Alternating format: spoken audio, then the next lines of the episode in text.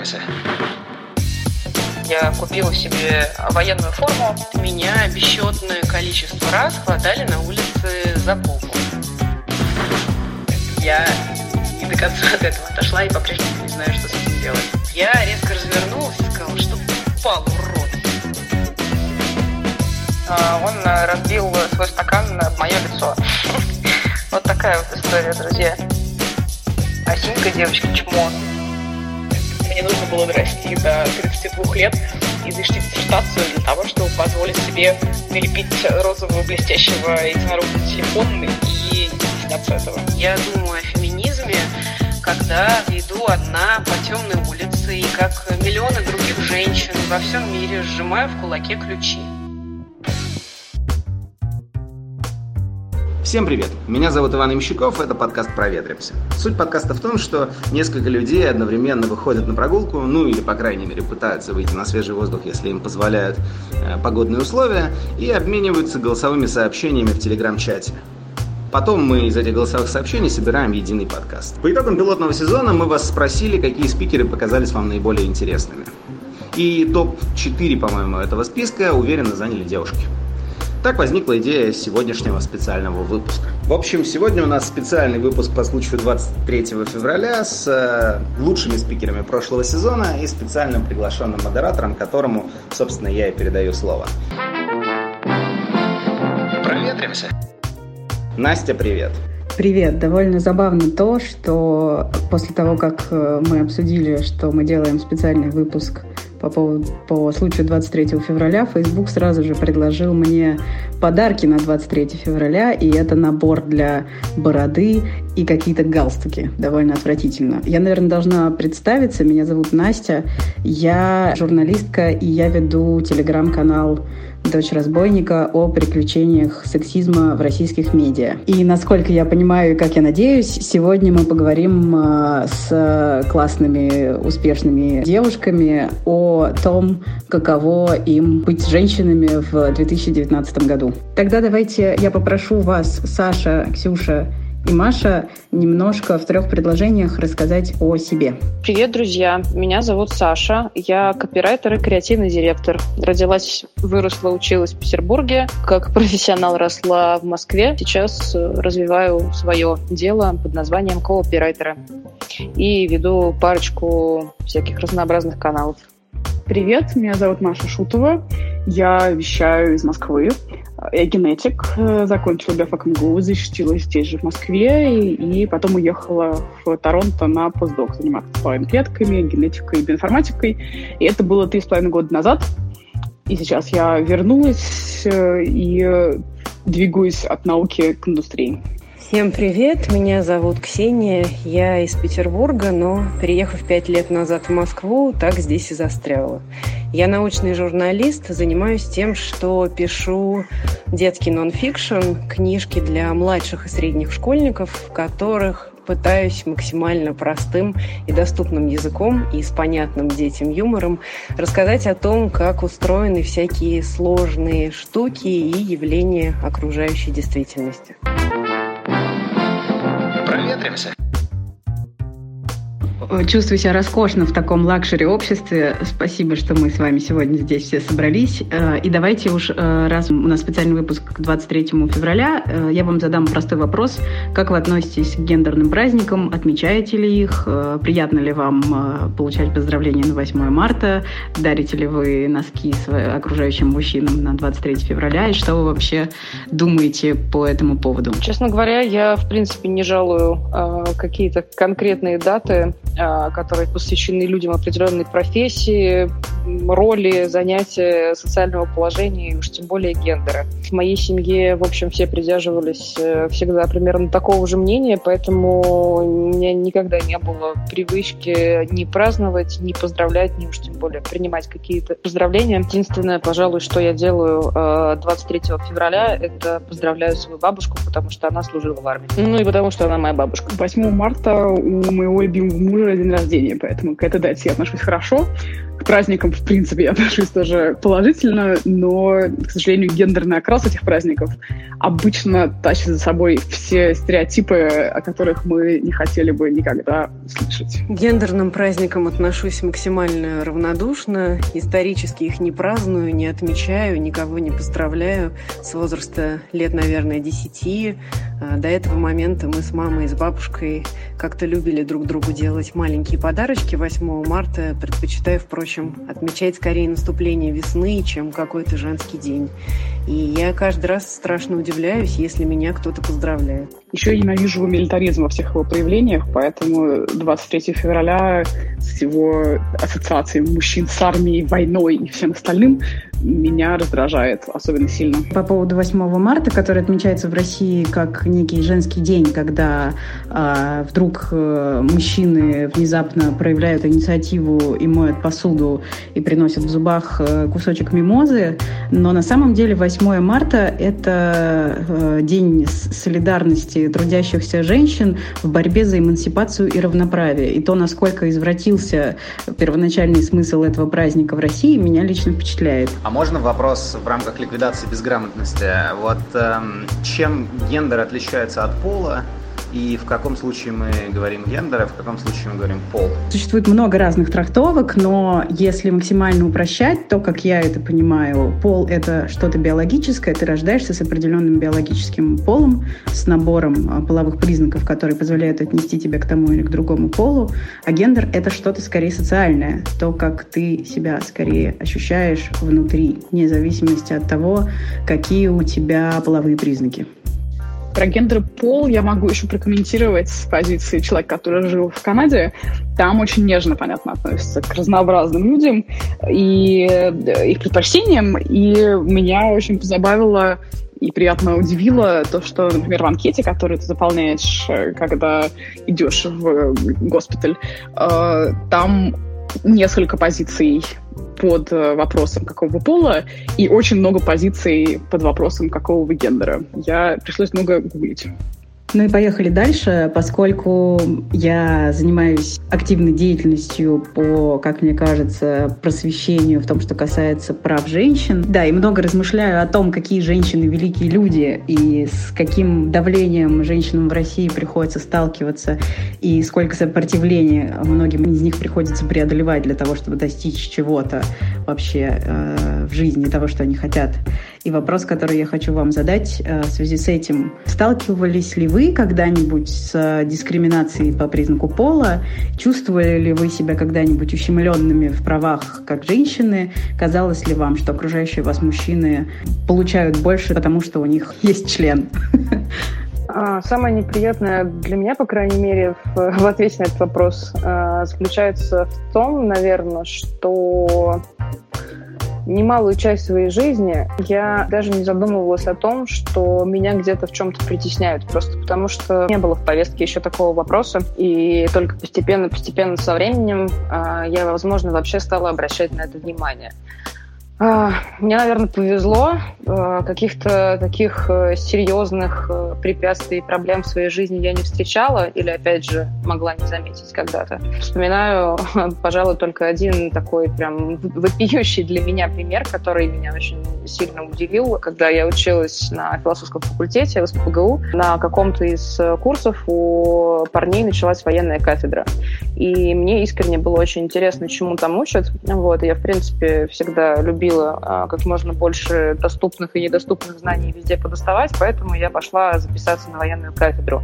А, на что человек моего пола сказал мне, что я не имею на это права. Но в ответ на это я купила себе военную форму, в которой парни ходили, и военную кафедру а, и посещала в качестве вольного слушателя определенные лекции.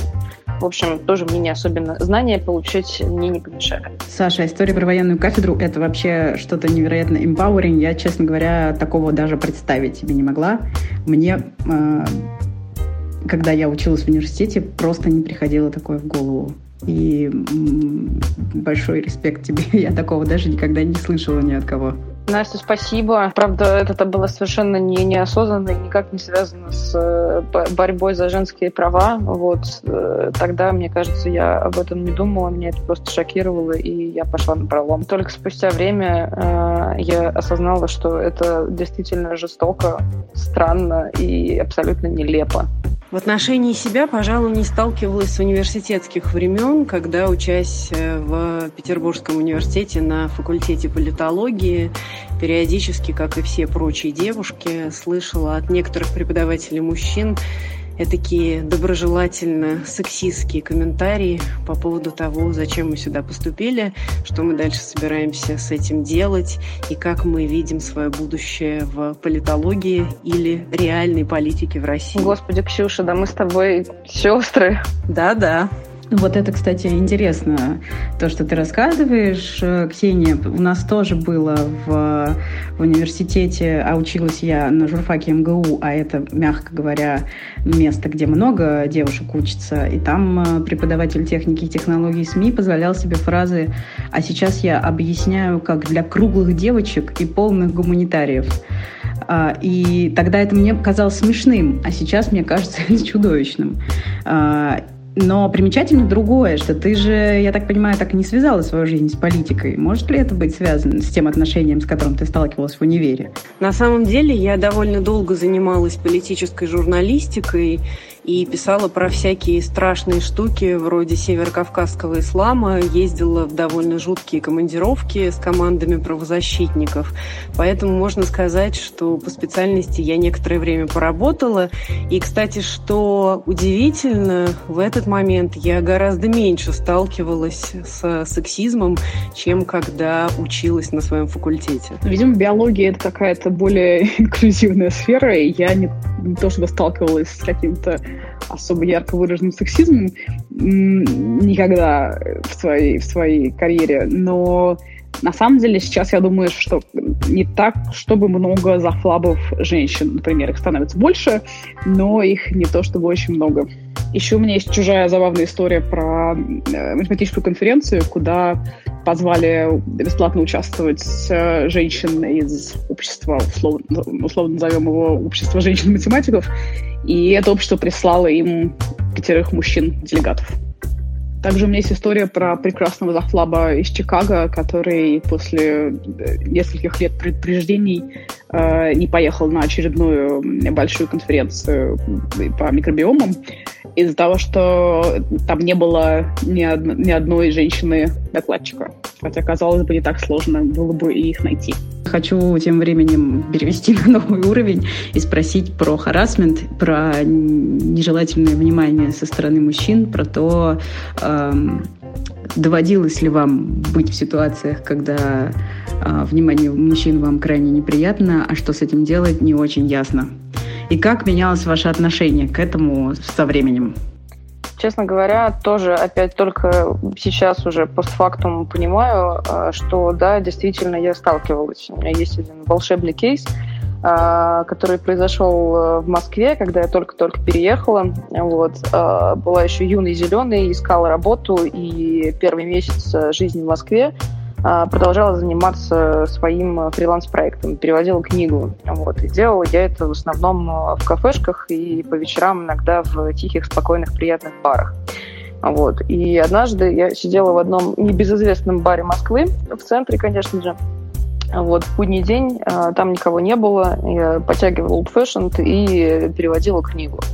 В какой-то момент э, ко мне начал приставать э, в высокой степени синий мужчина, от которого я, честное слово, сначала очень деликатно и вежливо пыталась э, отбрехаться, но он совершенно не сбавлял обороты, вот, и я, конечно, тоже начала уже переходить на какие-то более суровые формулировки. В итоге, когда я очередной раз отказалась уезжать с ним в такси, он разбил свой стакан об мое лицо. Вот такая вот история, друзья. Ну, как бы э, шокирующе этот пример не звучал, э, мне, честно говоря, намного более пугающими кажутся те случаи, в которых я сама не понимала, что находилась под, э, скажем так, влиянием не, не своего мнения, а принимала решения и поступала, исходя не из того, что я хочу, а того, что одобрит общество которая в высоком проценте, конечно, патриархальная. Совершенно, конечно, дикая история про разбитый стакан. Честно говоря, даже не могу себе представить, какой это огромный стресс. Вот с харасментом я сталкивалась регулярно, особенно на протяжении определенного периода своей жизни, примерно 16 до 20 с чем-то лет, меня бесчетное количество раз хватали на улице за попу. Не знаю, с чем это объясняется, но закончилось все каким-то магическим образом после следующей истории. А, мы с мужем поехали в наш медовый месяц на остров Маврикий, а там действует закон, запрещающий любым отелям отделять для себя какую-либо территорию пляжа. Но поскольку поскольку европейцы и так столетиями угнетали местное население, и, соответственно, было бы свинством отрезать людям выход к воде, особенно после того, как государство наконец получило независимость. И вот одним прекрасным вечером, когда мы направлялись к бару что-нибудь выпить, я боковым зрением увидела, что за нами следует в сильном подпитии некий человек, не обратила на это особенного внимания. Когда мы уже подошли к бару, э, он схватил меня за попу. А, муж тут же его скрутил буквой «зю», и стало понятно, что э, человек настолько пьян, что вполне мог бы схватить за попу моего мужа, и, в общем, ему было примерно все равно. Но самое любопытное последовало за этим. Отель для того, чтобы как-то компенсировать э, наш дискомфорт, предложил нам переселиться из нашего номера на шикарную виллу стоимостью две с половиной тысячи евро за сутки, на которой мы жили больше двух недель. Поэтому я с тех пор рассказываю, что харасмент харасментом, а как-то так получилось, что э, с помощью собственной попы я заработала гораздо больше, чем э, до сих пор за такой срок способна заработать головой. Ксюша, попа у тебя, видимо, просто огонь, а синька девочки чмо. Ксения очень хорошо понимаю. Я одно время работала, а, еще будучи студенткой, около Павелецкого вокзала, и каждый раз, выходя из метро, буквально каждый день, я получала по заднице от каких-то незнакомых мужчин. А, неважно, в чем я была одета. И совершенно великая история, случившаяся со мной э, полтора года назад, когда моему сыну было 7 месяцев, на улице стоял ноябрь, я шла по Кутузовскому проспекту в магазин «Магнолия» купить творожок Агуша э, в огромном бесформенном пальто, изможденное ранними месяцами материнства, и проходившие мимо меня двое мужчин, с, это было в 7 вечера, еще надо понимать, один, один из них с, с, с оттягом, замахнувшись вот буквально на два метра, со всей силы стукнул меня по заднице. А, я шла с коляской в огромном пальто, совершенно измученная, и получила просто... У меня потом попа, простите, болела две недели. Вот. И до сих пор, честно говоря, я не до конца от этого отошла и по-прежнему не знаю, что с этим делать. От истории с попой я однажды еще получила огромное удовольствие. А, хотя бы немного компенсировавшее мне то, что перед этим произошло. А, как-то навстречу мне шла, не поверите, пара. Была ранняя весна, как-то вдруг резко потеплело, и поэтому мужик расстегнул пальто. Под пальто была белая свежая рубашка. Рядом с ним шла очень привлекательная женщина, уж не знаю, были ли они в каких-то романтических отношениях, но выглядело это так. И когда мы поравнялись друг с другом и стали расходиться, мужик ухватил меня за попу.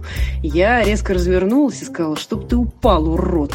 И не поверите, он тут же просто на ровном месте шикарно растянулся этой своей белоснежной рубашкой, грохнувшись прямо в мартовскую склизкую дрянь. Да, Ксения, и вот она, победа феминизма. Мужик, упавший в мартовскую грязь.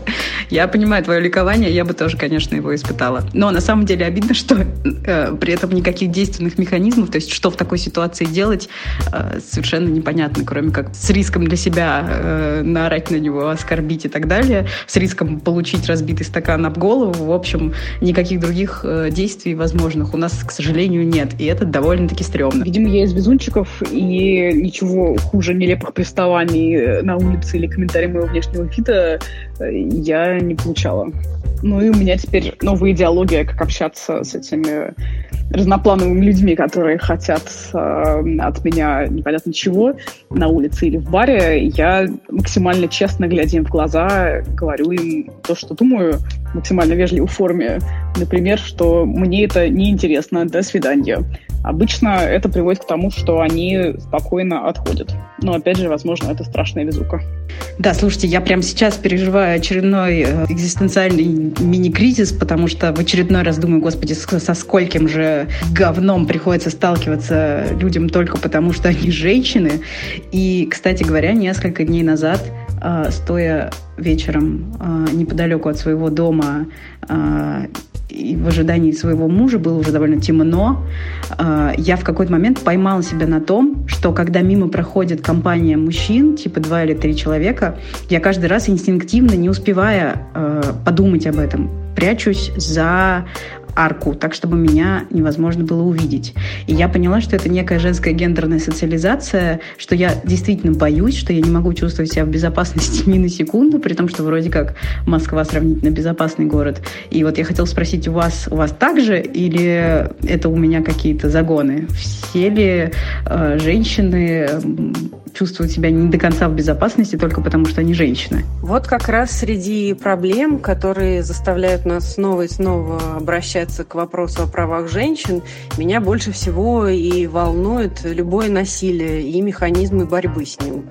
И вообще все злоупотребления, связанные с превосходством физических сил среднестатистического мужчины над среднестатистической женщиной.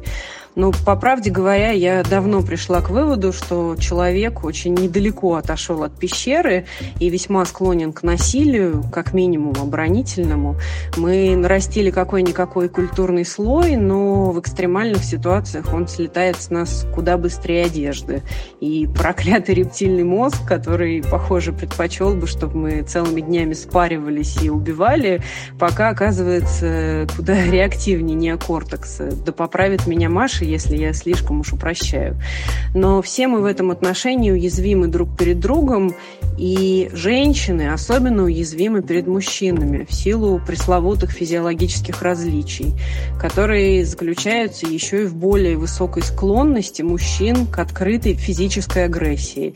И напряженнее всего я думаю о феминизме, когда, как и Настя, иду одна по темной улице и, как миллионы других женщин во всем мире, сжимаю в кулаке ключи. Да и сама сжимаюсь внутренне по всей своей 180-сантиметровой длине, когда вижу идущего навстречу мужчину или еще хуже группу мужчин. Про физиологичность э, отличий мужчин и женщин э, я хотела бы сказать, что на самом деле это такой конь, на который вскакивает много например, научно-популярных журналистов, и рассказывают буквально, что эволюция готовила мозг мужчины к математике, а мозг женщине к сидению на кухне, вероятно.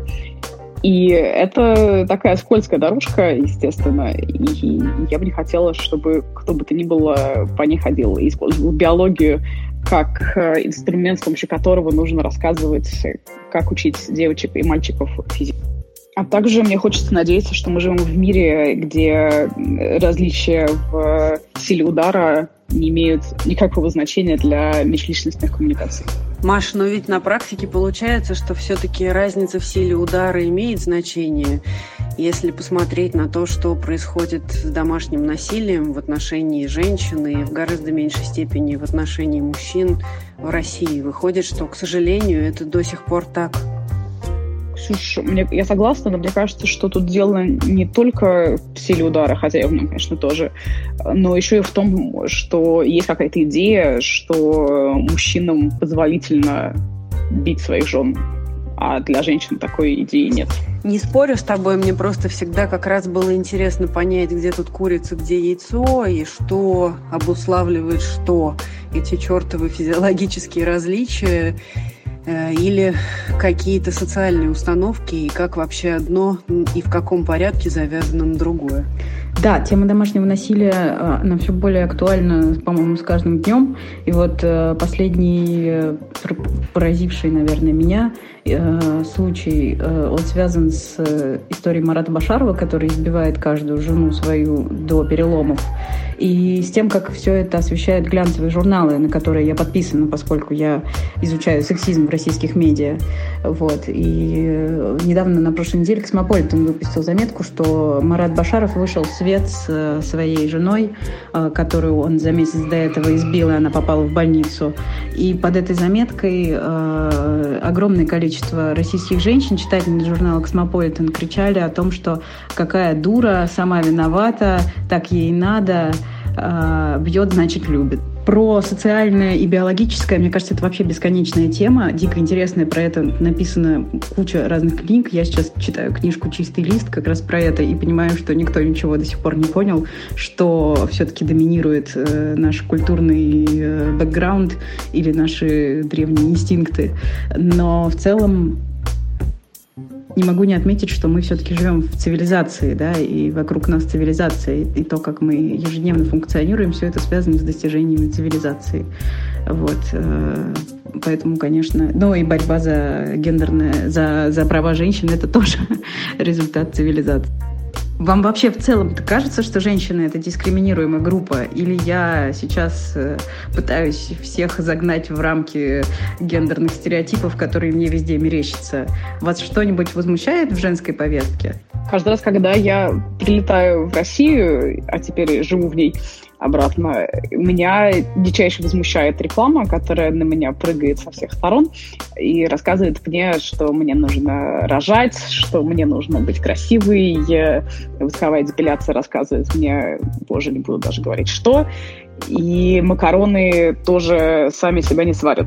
Это раздражает меня довольно сильно. Меня, пожалуй, больше всего возмущает э, тот э, этап, на котором мы находимся – абсолютно доисторический какой-то, а, вот, потому что э, неадекват сам по себе и какие-то неприятные случаи, они, в общем, могут происходить э, и исполняться и женщинами, и мужчинами, и неадекватных женщин я тоже в своей жизни встречала, поверьте, немало. Я думаю, и вы. Тот уровень дискуссии, на котором находится общество, это, конечно, печально, грустно и очень неприятно. Вот. В том числе, конечно, это прежде всего, как правило, заметно э, в коммуникациях, э, в рекламе, в том, к каким ценностям обращаются бренды и как они это делают, в какой форме. Про гендерные стереотипы я знаю, что у Ксюши есть примеры того, как они формируются еще в детской литературе. Я правильно помню, Ксюша? За последние пару лет я написала несколько научно-популярных книжек для детей, по большей части посвященных устройствам, механизмам и технике. Когда, собирая материал, я просматривала уже существующие издания на эти или смежные темы, а в основном это были детские энциклопедии, обнаружилось, что почти все российские книги такого рода напрямую адресованы мальчикам. Всякие энциклопедии для настоящих мальчишек, главные книги мальчиков, настольные книги образованного мальчика, нередко, кстати, составленные или вообще полностью написанные авторами-женщинами, пользуются вполне реальным спросом. Ну, как и розовые пони на ванильной радуге, которые назначены почему-то лучшими друзьями девочек. Прекрасный заголовок, пожалуй, лучший в собранной мною мужской коллекции, выглядит так. «Умные игры, двоеточие, для мальчиков». Моему собственному сыну едва исполнилось три, но покупая книжки для него, я вижу, что даже сборники сказок или наборы наклеек издатели нередко делят на предназначенные отдельно для мальчиков и для девочек. Есть и вдохновляющие примеры. Весной вышел русский перевод книги «Сказки на ночь» для юных бунтарок Франчески Кавалла и Елены Фавилле. Это сборник из ста историй о вполне реальных, а не сказочных, выдающихся женщинах. От Ады Лавлейс до Мишель Обамы. Проиллюстрировали их 60 художниц со всего мира. Когда авторы собирали деньги на издание на Кикстартере, им удалось э, получить почти миллион долларов э, вместо необходимых 40 тысяч. Теперь э, книжка переведена на 80 мировых языков, не без учета некоторых национальных особенностей. В российском издании, например, отсутствует один из сюжетов оригинала, посвященный американской трансгендерной девочке Кои Мэтис. Издатели вынуждены были отказаться от него из-за гомофобного закона о пропаганде нетрадиционных сексуальных отношений среди несовершеннолетних. нарушение которого грозило им штрафом до миллиона рублей. Ну, поскольку, как мы понимаем, детскую книжку не упрячешь целомудренный полиэтилен с пометкой 18+. А, впрочем, такие истории сплошь и рядом происходят в последние годы и во взрослой литературе. Могу сходу вспомнить, скажем, пару случаев, э, в которых, э, не поверите, российские переводчики переписывали или вообще изымали сюжетные линии, связанные с ЛГБТ героями из э, романов иностранных авторов, э, чтобы не лишаться несовершеннолетней аудитории. Про тему ЛГБТ в переводах меня в какой-то момент просто поразила сказка Оскара Уайлда, когда я перечитал ее на английском языке. Сначала я прочитал ее по-русски, сказка, которую, я думаю, вы все знаете, про ласточку, которая, значит, сначала любила тростник, но потом решила куда-то полететь, потому что ей, э, ей захотелось каких-то перемен, тростник с ней не полетел, поэтому ласточка и тростник расстались, а потом ласточка встретила статую принца, и так, значит, влюбилась в нее, восхитилась его добротой, благородством, и осталась с этой принца и замерзла насмерть, э, помогая жителям города по просьбе принца, значит, снимая с него позолоту и какие-то драгоценные камни, раздавая бедным. А в оригинале у Оскара Уайлда все ровно так же, за исключением полов, э, потому что у Оскара Уайлда стриж любил тростинку, а потом полетел прочь, потому что тростинка не захотела отправиться вместе с ним в путешествие и влюбился в принца. Ну а детская литература, в принципе, всегда более консервативна. А при этом любопытно, что наименее сексистской она была в самом начале своего существования. Когда в конце XVIII века появился один из первых детских книжных жанров – нравоучительная повесть, а эти самые повести были посвящены просто абстрактному ребенку без возраста и пола, которого надо было предостеречь от э, порочных соблазнов. Там всегда происходило примерно одно и то же. Карлу нельзя было спускаться в подвал, а он все-таки спустился, свернул себе шею и умер. Кларе не разрешали играть с булавками, а она все-таки играла, проглотила одну и умерла. И девочки в этих веселых приключениях нисколько не отставали от мальчиков. Но дело тут в том, что любой ребенок в то время считался вообще не вполне еще человеком, а но и таким по определению дурным существом, чью натуру надо с утра до вечера укращать и подавлять. А в то же время люди эпохи просвещения наконец догадались, что женщина нуждается хоть в сколько-нибудь пристойном образовании, как минимум для того, э, чтобы Э, воспитывать, чтобы разумно воспитывать будущих мужчин. Так что уже в начале XIX века стало появляться довольно много книг, написанных специально для девочек. Среди них попадались и прогрессивные издания, вроде «От чего и почему маленькая Сусанна» Эмиля Дебо, где рассказывалось в том числе о достижениях науки и прогресса, и объяснялось, ну, скажем, почему идет снег, откуда берутся облака, как устроена фотокамера. А, но в основном это, конечно, были руководства по этикету и домоводству. Удивительно, что тогда же во всем мире, и в России в том числе, возникла целая плеяда женщин, детских писательниц, но почти все они были убежденными антифеминистками. И даже их героини, сильные яркие девочки, преодолевали сложные обстоятельства и совершали подвиги для того, чтобы в итоге удачно выйти замуж. Сегодня детская литература, если продвинулась в этом вопросе, то явно не вперед. Британские ученые, ну кто же еще, проанализировали 6 тысяч самых популярных детских книг мира, чтобы подсчитать, что число женских главных героев не превышает в них 30%.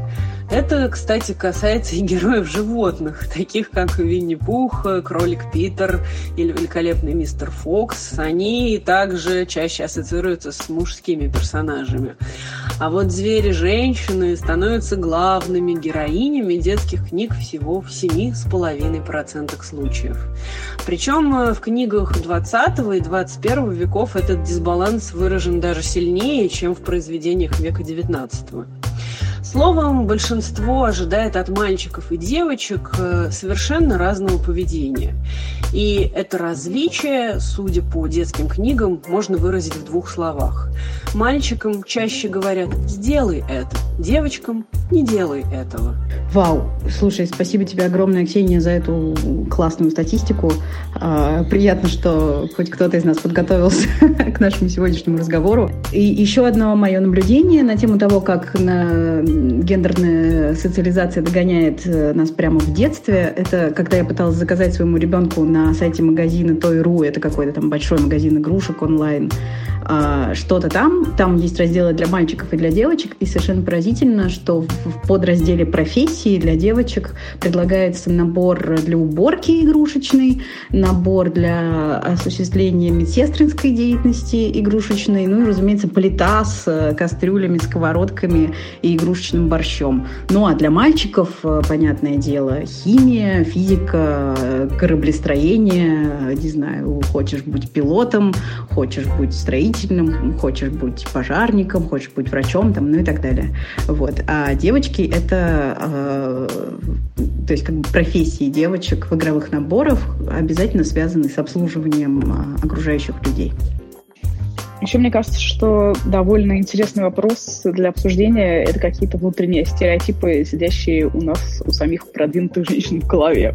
Может быть, я такая одна, но мне нужно было дорасти до 32 лет и защитить диссертацию для того, чтобы позволить себе налепить розового блестящего единорога на телефон и не стесняться этого. Ты имеешь в виду, что все женское — это как будто бы немного стыдно? Да, Настя, к сожалению, именно это. Да, Маш, я очень хорошо понимаю, о чем ты говоришь, и я сама прошла очень большой путь от отрицания э, всего женского к э, феминизму, который я исповедую сейчас. И долгое время мне казалось, что родись я мальчиком, я была бы гораздо более кстати в этом мире. Э, и долгое время мне казалось, что мужчины гораздо умнее женщин. И э, долгое время мне казалось, что мужчины гораздо лучше, и им гораздо больше повезло. Я относилась к ним с некоторым трепетом и восхищением, опять же, только по факту того, что они мужчины. И я провела какое-то, на самом деле, очень большое количество лет в, в чудовищных гендерных стереотипах сама. И, конечно же, сейчас я страшно рада, что я от всего этого освободилась. И прямо сейчас я хочу тебе сказать, что я сижу в розовом плюшевом худи с серебряными кисточками и чувствую себя просто королевой. Ну и full disclosure, я прошла, конечно, фазу, за которой мне страшно стыдно, когда я с гордостью дружила в основном с мальчиками и с мужчинами и считала, что девочки, все девочки девочки, а я такая в белом стою на коне красивая и умная, как вообще. Я заметила, что вы все, Саша, Маша, Ксения, представляясь, а, не использовали феминитивы. А, Маша сказала, что она генетик, Ксения сказала, что она научный журналист, Саша сказала, что она копирайтер. Я, представляюсь, назвала себя журналисткой. Я слежу за этим. А, скажите, пожалуйста, вам кажется, что феминитивы это не классно, или вы себя пока еще не модерируете на эту тему? Ну и вообще, как вам кажется, нужны феминитивы, не нужны? А, будете вы их использовать когда-нибудь или нет? Мне кажется, что это немножко насилие над языком. В каком плане? А, ну, на мой взгляд, в этом нет необходимости в самих феминитивах. И э, в данном случае язык используется э, для того, чтобы обратить внимание на проблему. Вот. Э, я, ну, с точки зрения языка, на мой взгляд, феминитивы не нужны.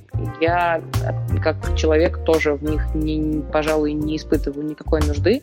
Вот, и э, поэтому предпочитаю ими не пользоваться. Я закончила свой внутренний диалог по поводу феминитивов, когда узнала, что слово «студентка», феминитив «студентка» в начале 20 века был каким-то ужасным словом, которое непонятно кто использовал и которое считали никогда не приживется. После этого я решила, что я пущу на самотек. Единственное, что слово «генетикесса» э, звучит в моей голове все еще довольно странно и кажется специальным высказыванием. Поэтому мне нужно отдельно подумать, прежде чем его использовать. Маша, скажи, пожалуйста, используешь ли ты слово «ученая»? Настя, нет, потому что это слово навсегда для меня испортила подруга моих родителей, профессорша э, филологиня, которая э, во время каких-то застолий говорила примерно так, что я же ученая женщина, примерно как ученая обезьяна. Это звучало, и я знаю, но это было, понятное дело, шутка, но я не уверена, что я когда-нибудь буду использовать слово ученая по-серьезки. Ну, любой живой язык – это система саморегулирующаяся, и корректировать и цензурировать его невозможно ни сверху, ни снизу. Он сам прекрасно отражает реальность, хотя и делает это очень неспешно. И если в русском постепенно образуются и приживутся нейтральные образования женского рода, так тому и быть, замечательно. А пока употребление новых феминитивов – вопрос персонального вкуса, и лично мне они в нынешнем их виде стилистически не очень близки, по крайней мере, те, что не окрашены нейтрально и не устоялись как языковая норма. То есть я совершенно ничего не имею против журналисток, но у меня много вопросов к авторкам. А у меня вопрос э, в контексте реплики Маши про то, что любые стереотипы, они есть в каждой голове, независимо от того, женская это голова или мужская. Вот у меня есть ощущение, что очень многие стереотипы, связанные с гендерными какими-то различиями и вот эти пресловутые патриархальные истории про то, что, значит, мальчик должен быть агрессивным э, и там, девочка должна быть красивой, условно, э, очень активно защищаются женщинами в российском обществе. То есть э, есть э, небольшая сравнительно пока группа женщин, которые с этими стереотипами борются, и очень большая группа женщин, которые эти стереотипы поддерживают. Причем они это делают очень агрессивно, то есть пресловутые бабушки на лавке, кричащие проститутка, проходящим мимо молодым девушкам, они есть в общественном сознании, а дедушек на лавке нет. Вот э, с чем это связано?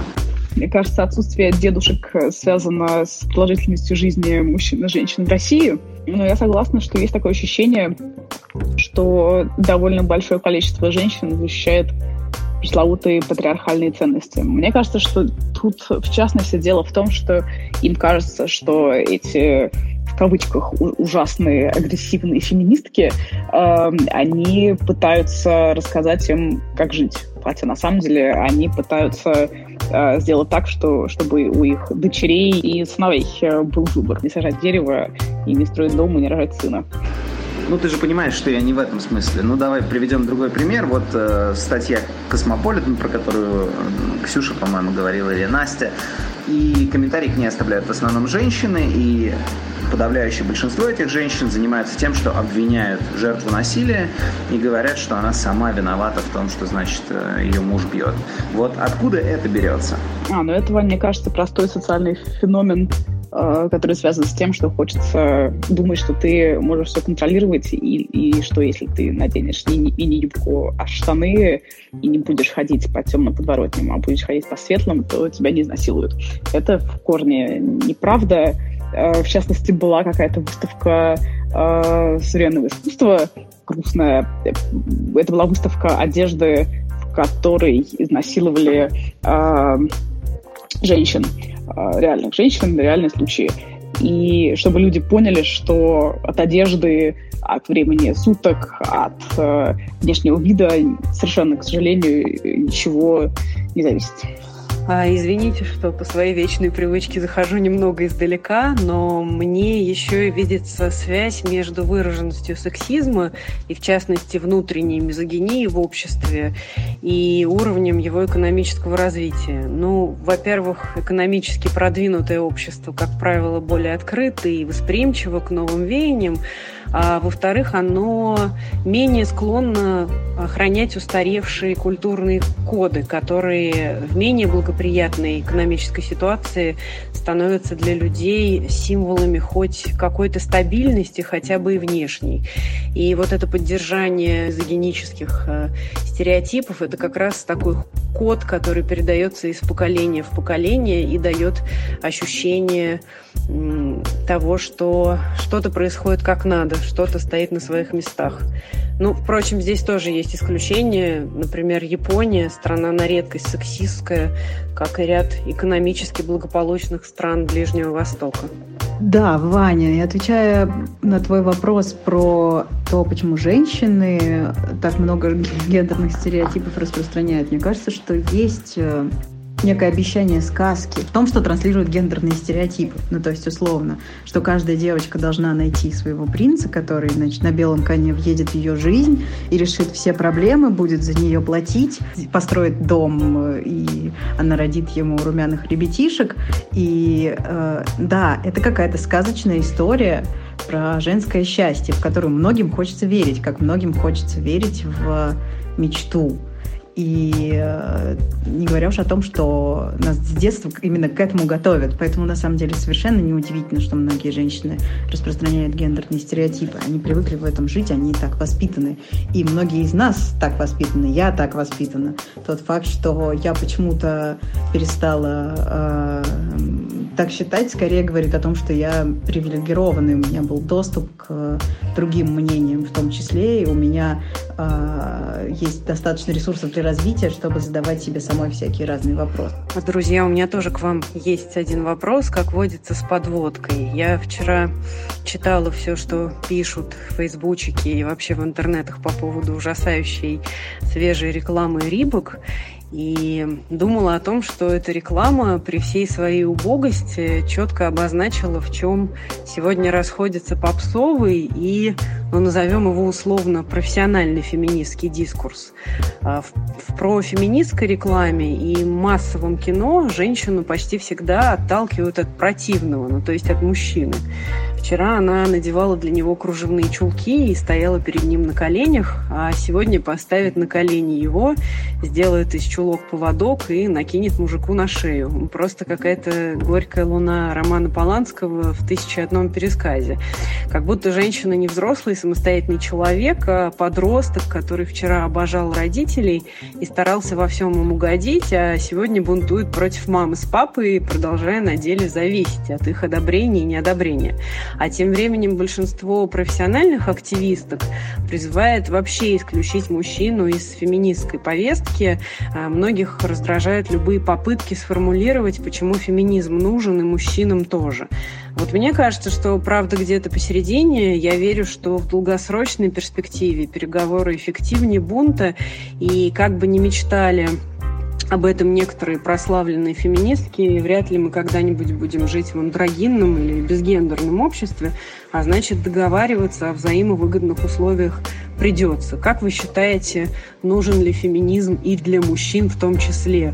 И как вообще стоит о нем в этом контексте говорить? Ксюш, мне кажется, что как бы я к ним не относилась, но все профессии нужны, все профессии важны и агрессивные феминистки пробивают дыру, через которую э, дальше мы имеем, имеем возможность а, общаться, коммуницировать и обсуждать проблемы. Ну и понятное дело, что я э, просто в силу своего пола и гендера я не имею права особенно рассуждать про то, нужен ли мужчинам феминизм или нет.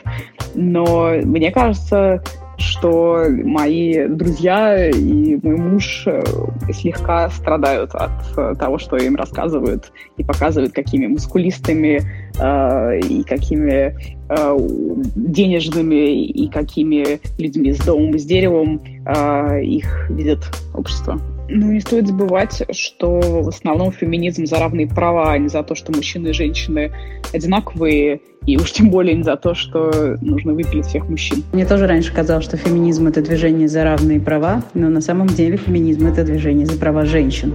А, и если смотреть на него под таким углом, все довольно резко меняется. А мне кажется, что люди прежде всего страдают э, в ситуации, когда оказываются сбитыми какие-то ориентиры, а, когда что-то начинает меняться, и а, люди сами не очень понимают, чего от них требует общество.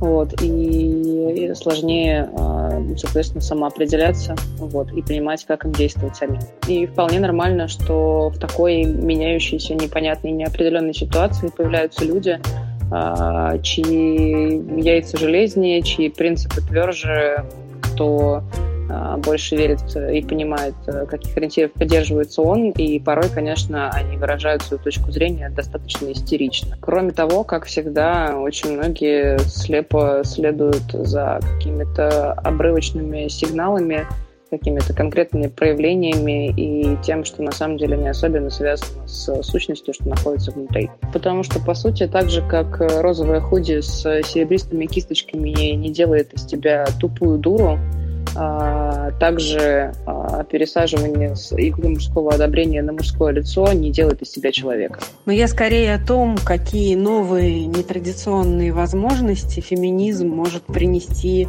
не только женщинам, но и мужчинам, причем на каких-то взаимовыгодных и взаимокомфортных условиях. Ну, например, я говорю о максимальной, по крайней мере, больше, чем сейчас, включенности мужчин в заботу о собственных детях, особенно новорожденных. Э, как показывает практика, здесь э, все начинается с разумного законодательства и финансовой мотивации. Ну, скажем, это уже давно осознала Швеция, где с 80-х годов прошлого века действуют так называемые отцовские квоты, то есть число дней декретного отпуска, который может взять только отец. В Швеции это, по-моему, 60 дней из общих 480. А если папа не уходит в декрет, то семья лишается выплаты, а зато если он разделяет весь отпуск по уходу пополам с мамой, то семья получает даже дополнительные деньги. И в итоге каждый четвертый родитель в, декрете, в декрете в Швеции сегодня это отец. Э, такое законодательство есть в Норвегии, в Исландии. Несколько лет назад его ввела Великобритания. Но, тем не менее, ситуация с декретом отцов улучшается очень медленно. В России, например, кажется, 2% мужчин уходят в декрет. Ну, наверное, виной тому устоявшиеся особенности корпоративной культуры, потому что, во-первых, женщины до сих пор получают более низкую зарплату, разница в среднем по миру составляет аж 16%. Так что для средней семьи выгоднее, чтобы работать продолжал отец. Ну, а во-вторых, мужчины сталкиваются с теми же экономическими последствиями декрета, что и женщины. Выйдя из него, теряют э, довольно ощутимый процент зарплаты и ставят себя под угрозу понижения или увольнения, потому что начинают считаться ненадежными работниками. Ну, а тут еще и вечные социальные стереотипы и страх потерять мужественность в глазах общества. Ну, хорошо, что мир становится все более мобилен, и люди все меньше привязаны к офисному стулу, и все более гибко управляют своим рабочим временем.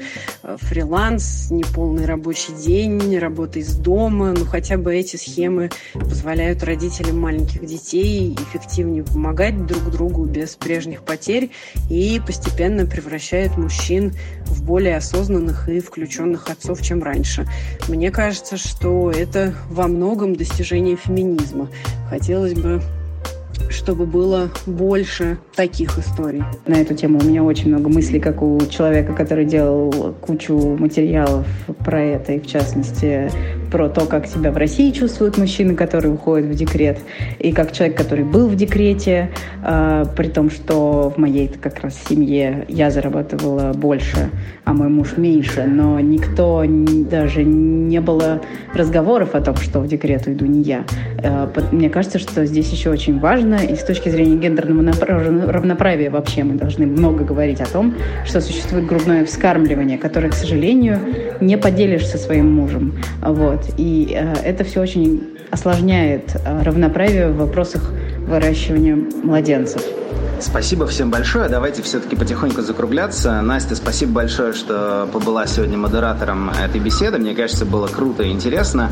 Э, давайте напоследок, э, по случаю 23 февраля, подарим всем слушателям э, этого подкаста, вне зависимости от их пола, один или два простых совета про то, как бы можно было сделать мир лучше в плане прав женщин и равенства полов. Ну, у меня один совет ко всем, ну и к себе в частности. И он заключается в том, чтобы включать эмпатию настолько, насколько хватает сил э, по отношению к человеку напротив тебя. Кажется, что это должно решить э, большую часть проблем с стереотипами и ярлыками, которые мы навешиваем вокруг. Любите себя, кем бы вы ни были, и помните, что такой же любви заслуживает любое живое создание на нашей планете. Я бы посоветовала всем учиться отличать свои собственные желания от требований общества. Что касается соблюдения прав женщин, просто думайте о соблюдении прав женщин. И думайте о том, чтобы сделать этот мир комфортнее для тех, кого угнетают. Даже если вы по нелепой случайности до сих пор верите, что все мужчины одинаковы или все женщины одинаковы, то постарайтесь хотя бы быть наименее одинаковыми из всех. Это был подкаст «Проветримся», и сегодня мы говорили про права женщин с лучшими спикерами нашего пилотного сезона. Вместе с нами сегодня проветривались Ксения Друговейка. Спасибо огромное. Надеюсь встретиться со всеми еще не раз в одном эфире. Александра Стародубцева. Всем спасибо. Пока. Мария Шутова. Всем спасибо за интересную беседу. До новых встреч. А модерировала сегодняшнюю беседу Анастасия Красильникова. Спасибо. Проветримся. Этот подкаст можно слушать в iTunes, в Google Podcasts и вообще везде, где вам удобно. Можно подписаться на нас в Телеграме. У нас очень простой и понятный URL t.me slash прогулка. Подписался сам, подпиши друга. А музыка на этой неделе Таис Ич с его песней «Жалоба садовника» The Gardener's Lament. Мы с вами встретимся через две недели. Спасибо, что гуляли сегодня вместе с нами. Не будьте такими душными, давайте лучше проветримся. Проветримся. I crushed my head with an elephant. He told me I am now here to become a humble shrimp of the deep black coffee. I itch my ears two times before I search a sugar honey pillow fight. My head is low and, and seems bright. Shut that door, the lion sleeps when the baker's hammer.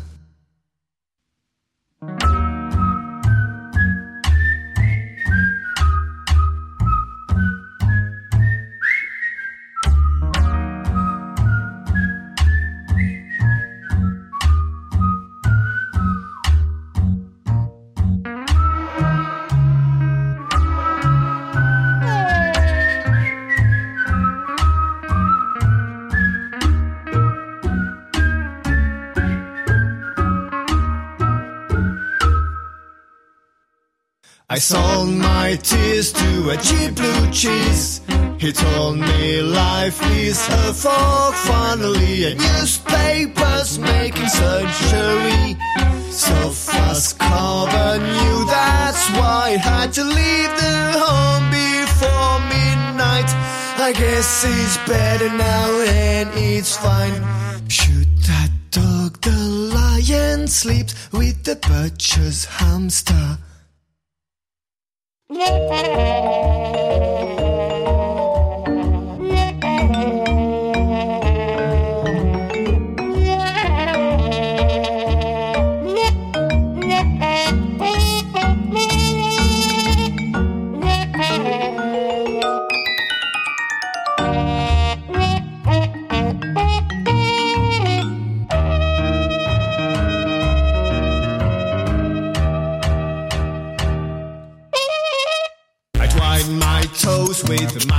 Microphone. It told my sweat is tastier than my spit. I could have learned some special words, but science could only for Catholics. I'm sure it wants to pass a class. Its breast wasn't due to its self-pride. Press the lion for my wife. I got to roam the grocer.